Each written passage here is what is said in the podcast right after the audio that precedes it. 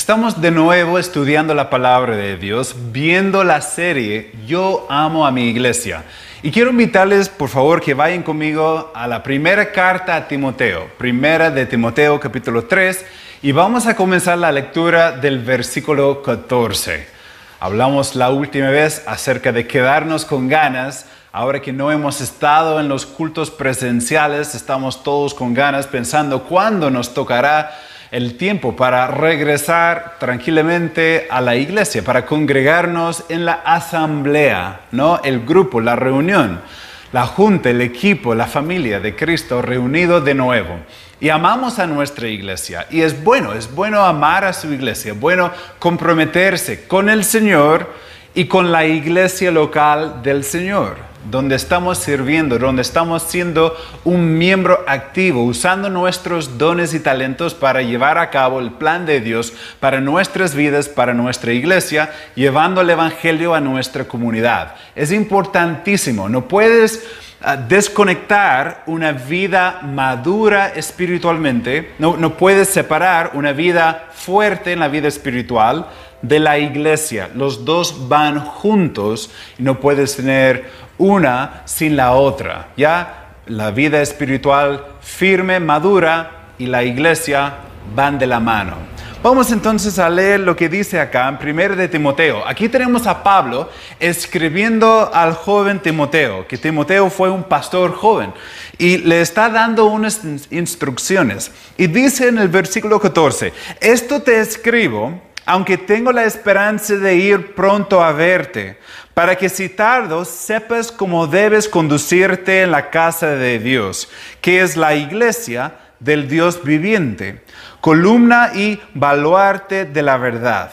Pablo dice acá, tengo ganas de ir y estar contigo va a pasar en algún momento, pero por mientras debes saber cómo conducirte, cómo llevar a cabo todo en la casa de Dios, en, la familia de Dios, entre el templo, en la reunión, en la asamblea. Cuando se junten, debes saber qué hacer. A veces llamamos a las dos cartas a Timoteo y la carta a Tito las cartas pastorales porque aquí Pablo, inspirado por el Espíritu Santo, está enseñándoles a ellos a saber cómo deben ellos llevar a cabo la obra de la iglesia local. Y nosotros podemos leer y aprender muchísimo acerca de la iglesia y de cómo amar a nuestra iglesia y de cómo apreciar lo que Dios nos ha dado a nosotros. Entonces vemos acá que él está escribiendo para que Timoteo sepa cómo conducirse versículo, ah, bueno, vamos a llegar al 16 después. Veremos algunos principios. Principio número uno, no estamos solos, tenemos un jefe amoroso. No estamos solos. Yo amo a mi iglesia. ¿Por qué amo a mi iglesia? Porque no estamos solos. Tenemos un jefe amoroso. Tenemos un Señor amoroso. Tenemos una cabeza de la iglesia amorosa. Tenemos nosotros un Señor, ah, un capitán, un guía que, que está allí con nosotros, está por nosotros. Y es bien importante recordarlo. Puedes sentirte un poco solo durante este tiempo. No estamos juntándonos de forma regular con amigos, con familiares, con los hermanos de la iglesia y tal vez estás sintiendo un poco la, la soledad pero date cuenta, Él está contigo. Si has puesto tu fe en Cristo como Salvador, la Biblia dice que somos el templo del Espíritu Santo, que Él mora en nosotros, que Él está en nosotros, estamos nosotros en Él, en Jesús, en Cristo. Y qué bueno es recordarlo, no estamos solos. Dice acá el texto, versículo 15, la última parte, para que si tardo sepas cómo debes conducirte en la casa de Dios, que es la iglesia del Dios viviente. Jesús no llegó solamente para iniciar una asamblea, juntar un grupo y después que se fue, sino Él juntó el grupo y dijo, yo voy a estar con ustedes hasta el fin del mundo, amén. Y voy a mandar al Espíritu Santo y Él va a estar con ustedes. La iglesia, nuestra asamblea. En este caso estamos hablando de la Iglesia Bautista Libertad. Nosotros no estamos solos. Tenemos a Jesús que está con nosotros, que está guiándonos, ayudándonos, dirigiéndonos y podemos nosotros sentir mucha esperanza, mucho consuelo y mucho ánimo a considerarlo. Dice la Biblia, la casa de Dios. La iglesia no es una institución, más bien es una familia. Y cuando hablamos acerca de la junta, del grupo, ya de la eclesía, como hablamos la otra vez, la iglesia. Estamos hablando de la casa de Dios, la familia de Dios, donde nos juntamos. Efesios 2, 19, la Biblia dice, así que ya no sois extranjeros ni advenedizos, sino con ciudadanos de los santos y ojo, y miembros de la familia de Dios. Somos miembros de la familia de Dios. Es una familia. A veces unos pueden ver a Dios como un, anciano con barba larga que está en el cielo, que siempre está de mal humor. Tú lo has visto por los dibujos, por la tele, y, está ahí con rayos en la mano buscando a quién matar y, y dónde derramar su juicio sobre, sobre la gente. Pero tal cuadro no encontramos cuando leemos las páginas de la Biblia donde él mismo está escribiendo su amor para la iglesia. Claro, para los incrédulos hay un juicio que viene. Y Él está teniendo paciencia aún con los incrédulos, dándoles la oportunidad de poner su fe en Cristo. Si estás viendo el día de hoy y no tienes la certeza de tu salvación, no tienes la certeza del perdón del pecado, hay buenas noticias. Hoy día puedes poner tu fe únicamente en Jesús. Él derramó su sangre por ti y quisiéramos nosotros ayudarte a saber ¿Cómo, puedes entender lo que dice la Escritura acerca de nuestra, nuestro estado sin Cristo? Somos pecadores. Y lo que Él hizo por nosotros, dio su vida por ti y por mí. Fue sepultado, se levantó de los muertos, victorioso sobre la muerte porque es Dios en la carne y te ofrece hoy el regalo de la salvación. Escríbenos por interno, estamos a la orden y podemos comunicarnos contigo y compartir más de la palabra de Dios, porque Dios desea que todos tengan el perdón del pecado, que todos sean salvos, que todos vayan al cielo después de la muerte. Pero pensando para el creyente, nosotros somos miembros de la familia de Dios y es lindo saberlo. Quizás muchos relatos se han, se han escrito y películas se han hecho de personas comunes que, que, han entrado en un vínculo de matrimonio o de noviazgo con un príncipe o una princesa y uno piensa, wow, qué lindo sería entrar en una familia real. Pero tú y yo, hermano, los creyentes, tenemos nosotros el privilegio de ya contar con uh, esta presencia o este vínculo familiar real, porque somos nosotros familiares, somos hijos de Dios. Romanos 8:15, un texto muy, muy interesante. Dice la Biblia, pues no habéis recibido el espíritu de esclavitud para estar otra vez en temor sino que habéis recibido el espíritu de adopción, por el cual clamamos, Abba Padre. La palabra Abba es una palabra que, diríamos en español papi. E, es un término de, de cercanía que un niño pequeño usaría con su papá. Y la Biblia dice que podemos clamar, papi, a nuestro Padre. Podemos allí entrar en confianza y tener una relación de, cercanía, de confianza, entrar con confianza al trono de la gracia. Y es importante recordarlo y meditarlo y entenderlo. No estamos solos. Amo a la iglesia, amo a mi iglesia. Y la iglesia, la asamblea, nosotros no estamos solos, sino tenemos a Cristo allí con nosotros. Dice la Biblia, ahí en el texto que estamos estudiando, eh, habla acerca de la casa de Dios, que es la iglesia del Dios viviente. La iglesia del Dios viviente. Hay muchos dioses en la cultura popular. Y si regresamos dos mil años atrás a la cultura de los griegos, de los romanos, habían muchos dioses. Si nosotros vamos a diferentes lados del mundo el día de hoy, hay diferentes estatuas que la gente está adorando culturalmente, dioses que, personas han puesto, personas que adoren al, sol, al río, a, a las estrellas, a diferentes mitos. Pero la Biblia nos enseña que estamos nosotros hablando de la asamblea del Dios vivo, el Dios real en el Antiguo Testamento usa la frase significativa en varias oportunidades. Por ejemplo, cuando, cuando David está por pelear con Goliat, recuerdas el relato, primera de Samuel 17, 26, en la última parte dice la Biblia, porque ¿quién es el filisteo incircunciso para que provoque a los escuadrones del Dios viviente? O sea, ¿quién es este pagano? que Él va a provocar, que Él va a insultar al Dios vivo, el Dios real, el Dios de, todo el universo. La Biblia dice en Salmo 42, 2, mi alma tiene sed de Dios, del Dios vivo. ¿Cuándo vendré y me presentaré delante de Dios? Allí Él habla de tener sed de Dios y ahí aclara del Dios vivo. Hay muchos templos religiosos de dioses muertos, pero estamos sirviendo al Dios vivo y nuestra iglesia, nuestra asamblea, no está sola, sino estamos con Cristo.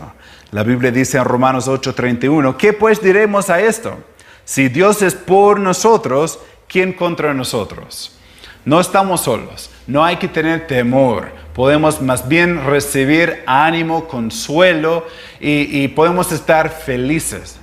Es como si alguien ha estado alguna vez solo en la casa en la noche y escucha por ahí ruidos, pero después llega el papá, el, marido, el hombre de, de casa y da cierta tranquilidad a la casa.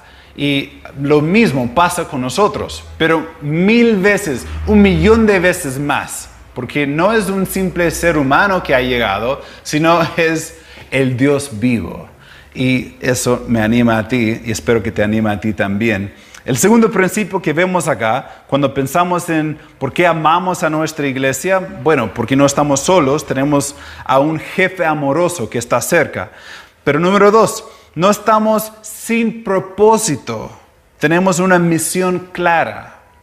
No sé si durante la cuarentena si te has levantado algunos días sin ningún propósito, propósito en el sentido de mm, sin una tarea específica que hacer, es divertido el primer día y puede ser divertido la primera semana, pero después de un tiempo uno comienza a volverse un poco loco, ¿no? Porque fuimos hechos para, para avanzar con proyectos, para ser creativos, para producir, para para estar en acción. Y cuando estamos sin la capacidad de llevar a cabo ah, actividades, actividades buenas, entonces eh, estamos un poquito, un poco en el aire, sin propósito, y no es algo grato. Están hablando de todo el daño psicológico que la, cuarentena ha, ha, causado, porque mucha gente preocupada, estresada, estando ahí en su casa sin salir, pero nosotros como una iglesia, ya fuera del contexto de cuarentena o en el contexto de la cuarentena, tenemos, tú y yo tenemos un propósito. No nos despertamos ninguna mañana pensando, ¿para qué vivo? ¿Para qué estoy aquí? ¿Qué debo hacer con mi día? ¿Qué debo hacer con mi vida? No tengo un propósito, mi vida no importa. No, jamás, jamás pensamos eso. ¿Por qué? Tenemos nosotros un propósito claro y eso también nos debe animar el día de hoy. La Biblia acá en el texto dice en 1 de Timoteo 3:15, en la última parte, para que si tardo sepas cómo debes conducirte en la casa de Dios, que es la iglesia del Dios viviente, columna y baluarte de la verdad. Columna y baluarte. Ahí la columna, si puedes pensar en, los edificios grandes y las columnas que dan firmeza. Si has estado en algún momento en el centro o en alguna parte donde están levantando edificios grandes y comienzan con las columnas y después colocan ahí el piso ah, de, la segunda planta, después las columnas van siguiendo, las columnas son lo importante. Y después entran con todos los tabiques y ventanas, las cosas que no importa tanto, las columnas, la base si has pasado por fuera de las excavaciones de los edificios grandes y están entrando muchos metros, no sé, 20, 30 metros o más hacia adentro para levantar algo. La Biblia dice que la iglesia, tú y yo, somos nosotros ah, la, base, el fundamento. Somos nosotros la columna y la baluarte. Allí es la parte del del castigo antiguo que, proveía defensa para el edificio. Nosotros hemos sido llamados a defender, a promover, a predicar y cuidar la verdad. Mire lo que dice acá el texto, columna y baluarte de la verdad, de la verdad. Nosotros como iglesia debemos seguir enseñando a la siguiente generación. ¿Cómo van a saber nuestros hijos de la verdad? ¿Cómo van a saber los jóvenes de la verdad? ¿Dónde van a aprender la verdad? ¿Quiénes deben estar enseñándoles la verdad? Hermano, date cuenta que no es trabajo del pastor solamente. Nosotros como una asamblea, todos unidos, trabajando en conjunto, en casa, en el templo, en la calle, estamos nosotros cuidando la verdad, defendiendo la verdad, enseñando la verdad para que la siguiente generación puede saber de dónde vienen. Vienen de un creador y, y Jesús les da vida, vida física, vida espiritual y hay esperanza solamente en Él. Hemos sido llamados a este trabajo tan importante de defender y cuidar la verdad. Cuando hablamos acerca de la verdad, debemos entender que la verdad de eso se trata todo. Desde el huerto de Edén, el enemigo entra y él quiere discutir entre la mentira y la verdad. Dios dijo, así son las cosas. Satanás entró y dijo, ¿serán, serán así lo, que Dios ha, ha dicho? ¿O estará Dios tratando de engañarte. Habrá una versión diferente y hasta el día de hoy, ¿cierto? Hay una batalla por la verdad. Y nosotros debemos entender que la guerra en que estamos es una guerra contra la mentira, para promover la verdad. Jesús es verdad, Dios es la verdad, la palabra es la verdad. Y somos nosotros los que somos columnas y baluarte, defensa de la verdad. Debemos creer la verdad, memorizar la verdad, meditar en la verdad, por ejemplo, Salmo 119, 11, en mi corazón he guardado tus dichos para no pecar contra ti. Josué 1.8, nunca se apartará de tu boca este libro de la ley, sino que de día y de noche meditarás en él para que guardes y hagas conforme a todo lo que en él está escrito, porque entonces harás prosperar tu camino y todo te saldrá bien. Debemos estudiar la verdad, debemos obedecer la verdad. Uf, tantos textos, pero por tiempo vamos a, seguir avanzando. Debemos defender la verdad. Los unos anuncian a Cristo por contención, no sinceramente, pensando, pensando añadir aflicción a, mis presiones. Allí hablando de anunciar a Cristo y, y hacerlo a pesar de las dificultades y algunos que aún lo, hacían sin tener el corazón sincero. Pero estamos en una lucha por la verdad. Santiago 1.22. Bueno, el texto previo está en Filipenses 1.16, por si acaso. Santiago 1.22. Pero sed hacedores de la palabra. Debemos vivir la verdad. Y por último, debemos proclamar la verdad. Mateo 28, la gran comisión nos enseña que debemos ir a todos lados haciendo discípulos, predicando la verdad. Y yo te invito el día de hoy a reconocer que tu vida No es una vida vaga, sin propósito, sin rumbo, sin una importancia mayor. Dios te hizo por un propósito específico y encontramos nosotros el propósito en la vida en Cristo en Él. Acércate a Él el día de hoy. La tercera verdad que vemos acá, no estamos perdidos, no estamos perdidos. Tenemos instrucciones sólidas. En el mismo texto dice, versículo 16, e indiscutiblemente grande es el misterio de la piedad. Dios fue manifestado en carne, Ahí hablando de Jesús, que Jesús vino a la, a la, tierra, justificado en el Espíritu, el Espíritu Santo hizo la obra allí en el tiempo de Jesús, sigue haciendo la obra el día de hoy, visto de los ángeles, ya sabemos que su nacimiento fue proclamado por los ángeles, él fue servido por los ángeles, los ángeles llegaron a la, a la tumba vacía, entonces allí los ángeles estaban presentes, predicado a los gentiles, así fue el Evangelio proclamado a todo el mundo, creído en el mundo, ya creído en el mundo. Muchos alrededor del mundo creyeron en Él y siguen creyendo en Él. Y Jesús fue recibido arriba en gloria. Él regresó al cielo, la ascensión. Y algo tan, tan interesante considerar. Tenemos instrucciones. Y si quieres saber la verdad, bueno, la Biblia está allí para estudiar. Tú puedes leerla, puedes saber más acerca de Jesús, de su ministerio, de sus enseñanzas y de la palabra completa, de Génesis a Apocalipsis. Alguien me dijo esta semana, ya pastor, terminé de leer tal libro, ¿cuál libro debo tomar ahora? Y le dije, bueno, hay 65, puedes elegir cualquier de ellos. Todos son buenos, ¿no? Porque hay 66 libros en la Biblia. Y, debemos apreciar las instrucciones que tenemos nosotros.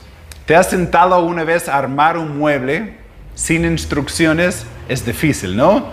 Pero no estamos viviendo nuestra vida, que a veces puede ser una vida media compleja, no estamos viviéndola sin instrucciones. Tenemos las instrucciones. Debes animarte. Yo amo a mi iglesia porque no estoy solo. Amo a mi iglesia porque tengo un propósito. Amo a mi iglesia porque allí aprendo de las instrucciones. Y te animo el día de hoy a comprometerte con el plan de Dios, con la iglesia local. Te animo a acercarte al Padre, porque Él está allí con ganas de acercarse a ti. Te invito a involucrarte en el propósito de la iglesia. Aún en este tiempo virtual, hay maneras de servir. Ponte en contacto con nosotros y podemos nosotros involucrarte. Y aprende más las instrucciones. Tenemos las instrucciones, nos toca aprender. Vamos a orar. Padre, te agradezco por lo que hemos estudiado y pido ahora mismo, Señor, que los creyentes puedan tomar decisiones espirituales. Pido si hayan personas viendo la reunión el día de hoy que no están, no están congregándose en una iglesia bíblica, que hoy día que hagas una obra en su corazón y que pueden escribirnos y que pueden participar con nosotros aquí en la iglesia. Pido por los hermanos de libertad, los que están participando de forma, ah, de forma regular, que puedan sentir tu cercanía hoy y que puedan recordar que tienen un propósito y tienen instrucciones y no están perdidos, su vida importa. Pido por los que no son creyentes, los que nunca han puesto su fe en Cristo, los que pueden tener dudas acerca del tema que hoy pueden escribirnos para encontrar ayuda. Te agradezco por lo que estás haciendo y por la iglesia local. En el nombre de Cristo pido eso.